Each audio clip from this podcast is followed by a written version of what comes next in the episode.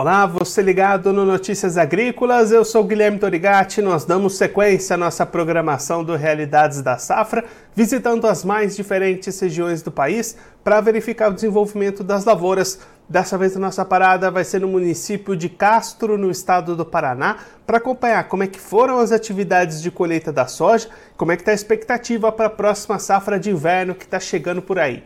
E quem vai conversar com a gente sobre esses assuntos é o Eduardo Medeiros. Ele é presidente do Sindicato Rural de Castro, já está aqui conosco por telefone. Então seja muito bem-vindo, Eduardo. É sempre um prazer ter o senhor aqui no Notícias Agrícolas.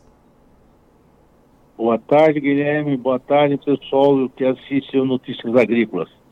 Eduardo, vamos começar olhando para a soja. Os trabalhos de colheita se encerraram aí na região. Que balanço a gente pode fazer dessa safra que se encerrou? Olha, o balanço de uma boa produção, entre 4 e 4.200 quilos, entendeu? Preços é, surpreendentemente negativos, né? Porque, como todo lugar, a venda antecipada foi menor e pegou todo mundo aqui de calça curta, vamos dizer assim, né?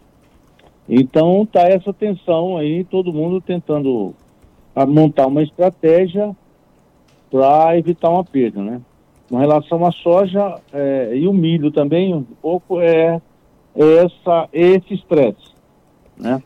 E aí, Eduardo, os trabalhos de plantio da próxima safra, safra de inverno, já estão começando por aí, né?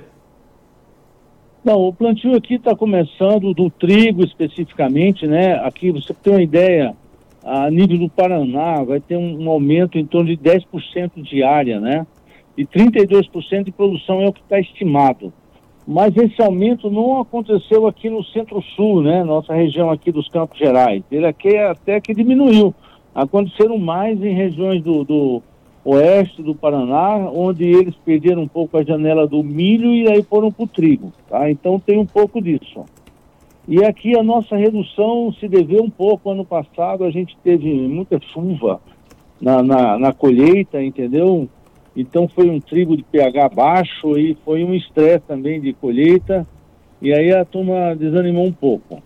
E esse ano aí é o preço que está caindo também. Então a gente tem uma reduçãozinha aí de uns 5% na área, né? Entendeu? E aqui é o início do, início do plantio agora, né? E 95% do que tem de lavoura aí está em bom estado, segundo diz o nosso DERAL, aqui, Departamento produção agrícola. Aí, Eduardo... Então é esse que está o panorama do trigo aqui, né? Em termos de plantio, né, Guilherme? É, ainda incipiente, agora aqui com pouca chuva nesse momento, né? Entendeu? O pessoal daí dá uma luz aí de quando começa a chover aqui, porque era para começar a chover hoje, não choveu. Então, a partir de agora, você vai plantar trigo no pó. Né? Esse é, é uma coisa que já, já começa a preocupar também, né? Porque além do trigo, a gente tem um, um feijão que está, uma parte do feijão aqui que está florescendo, enchendo grão e também que pode afetar paralelamente, que é a nossa segunda safra aqui, né? Então está começando, o trigo precisa de pouca água, mas precisa de uma água para nascer, pelo menos, né? Então, em termos de instalação da lavoura, é assim que está. E aí, Eduardo, olhando para os preços, você destacou aí o trigo, também estão recuando, uma situação complicada nesse momento para o mercado, olhando o produtor, tanto soja, é. milho, trigo, tudo recuando nesse momento, né? Eu, eu acho que assim, uma tempestade perfeita. Se nós tivemos aí, eu estava até revendo uma entrevista que a gente deu sobre justamente a questão do trigo há dois anos, né? Então, é um ambiente totalmente diferente, né? Agora, você, veja bem, aqui nós temos com trigo entre 1.300 e 1.400 reais. Eu tenho que colher 4.700 quilos para empatar, entendeu? No custo da lavoura, descontado arrendamento aqui no caso, a gente não incorpora no inverno, né? Então, é uma situação muito apertada. Eu acho que, se, se for assim, pode ser que gente que não plantou tem que desistir, né? Mas é, é, já começa mal, né? É uma lavoura sensível, né? Mas você tem que colher aí 4.500 quilos. Ah, é claro que as variedades têm melhorado tudo, mas não é certo, né? Então, assim, acho que vivemos uma tempestade perfeita. Tudo errado. Perfeita ao contrário, né, Eduardo? Perfeita neg negativamente, né? Deu uma tempestade, rapaz. Dá tudo, soja caindo, você planta um trigo, aí o horizonte do preço começa a cair também. Eles acham, né, falando com o pessoal, que essa referência de 1.300, 1.400 não é uma não é referência de colheita, né? Porque os trigos agora, os moinhos, quer dizer, estão bem abastecidos, né? Então esse não é o preço que vai vigorar lá na colheita. Mas o que está se vendo aí, é, em termos de Brasil, uma, uma, uma expectativa de produzir 11,2 milhões de toneladas com um consumo de 12, né? Então é muito próximo da, do, do, do da autossuficiência, né? Uma coisa que é impensável há uns anos atrás, né? Logo aí há, há um tempo, né? Então, assim, mesmo se você for ver fundamentos, é uma situação apertada para levar preço para baixo mesmo. Então, né? Eduardo, muito obrigado pela sua participação, por ajudar a gente a entender um pouco melhor todo esse cenário da região. Se o senhor quiser deixar mais algum recado, destacar mais algum ponto para quem está acompanhando a gente, pode ficar à vontade. Não, eu só digo assim, é um período de, de muita, muita cautela, muita, muito foco em custo, né? E é, é um período difícil, né? Que a gente está atravessando e vai atravessar barba de molho, né? Então nós estamos assim com essa, essa apreensão. É como a gente está vendo o cenário aí, né? Para as lavouras de inverno, principalmente.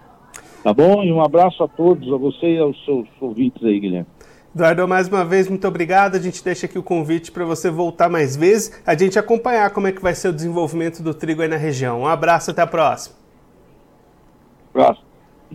Esse, o Eduardo Medeiros, ele que é presidente do Sindicato Rural de Castro, no estado do Paraná, conversou com a gente para mostrar como é que está a expectativa do produtor da região para a safra de inverno que está chegando por aí, trabalhos de plantio para o trigo, começando lá na região, mas com um cenário já bastante preocupante. O Eduardo destacando preços em queda também para o trigo, hoje girando entre R$ 1.300 e R$ 1.400, o que para empatar com os custos de produção nesse atual cenário de preços vai obrigar o produtor a ter produtividades acima de 4.500 quilos por hectare, o que é uma produtividade bastante alta, vai depender de clima positivo para o desenvolvimento dessas lavouras, então um cenário apertado e preocupante para o produtor que já tem que encontrar esse cenário semelhante também para milho e para soja recém-colhidos lá na região, até com boas produtividades nessa safra de verão 22-23, mas enfrentando essa mesma dificuldade de comercialização,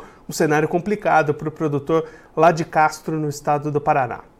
Agora eu vou ficando por aqui, mas você aproveite para se inscrever no canal do Notícias Agrícolas no YouTube, por lá você pode acompanhar os nossos vídeos, as nossas entrevistas. Também deixe o seu like, mande a sua pergunta, o seu comentário, interaja conosco e com a nossa programação.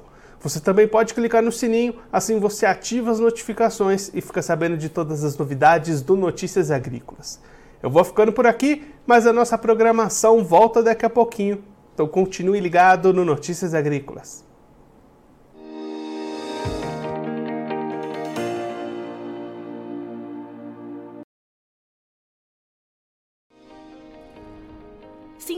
Nossas mídias sociais no Facebook Notícias Agrícolas, no Instagram arroba Notícias Agrícolas e no nosso Twitter arroba Notiagre. E para não perder nenhum vídeo, não se esqueça de nos acompanhar no YouTube e na Twitch Notícias Agrícolas Oficial.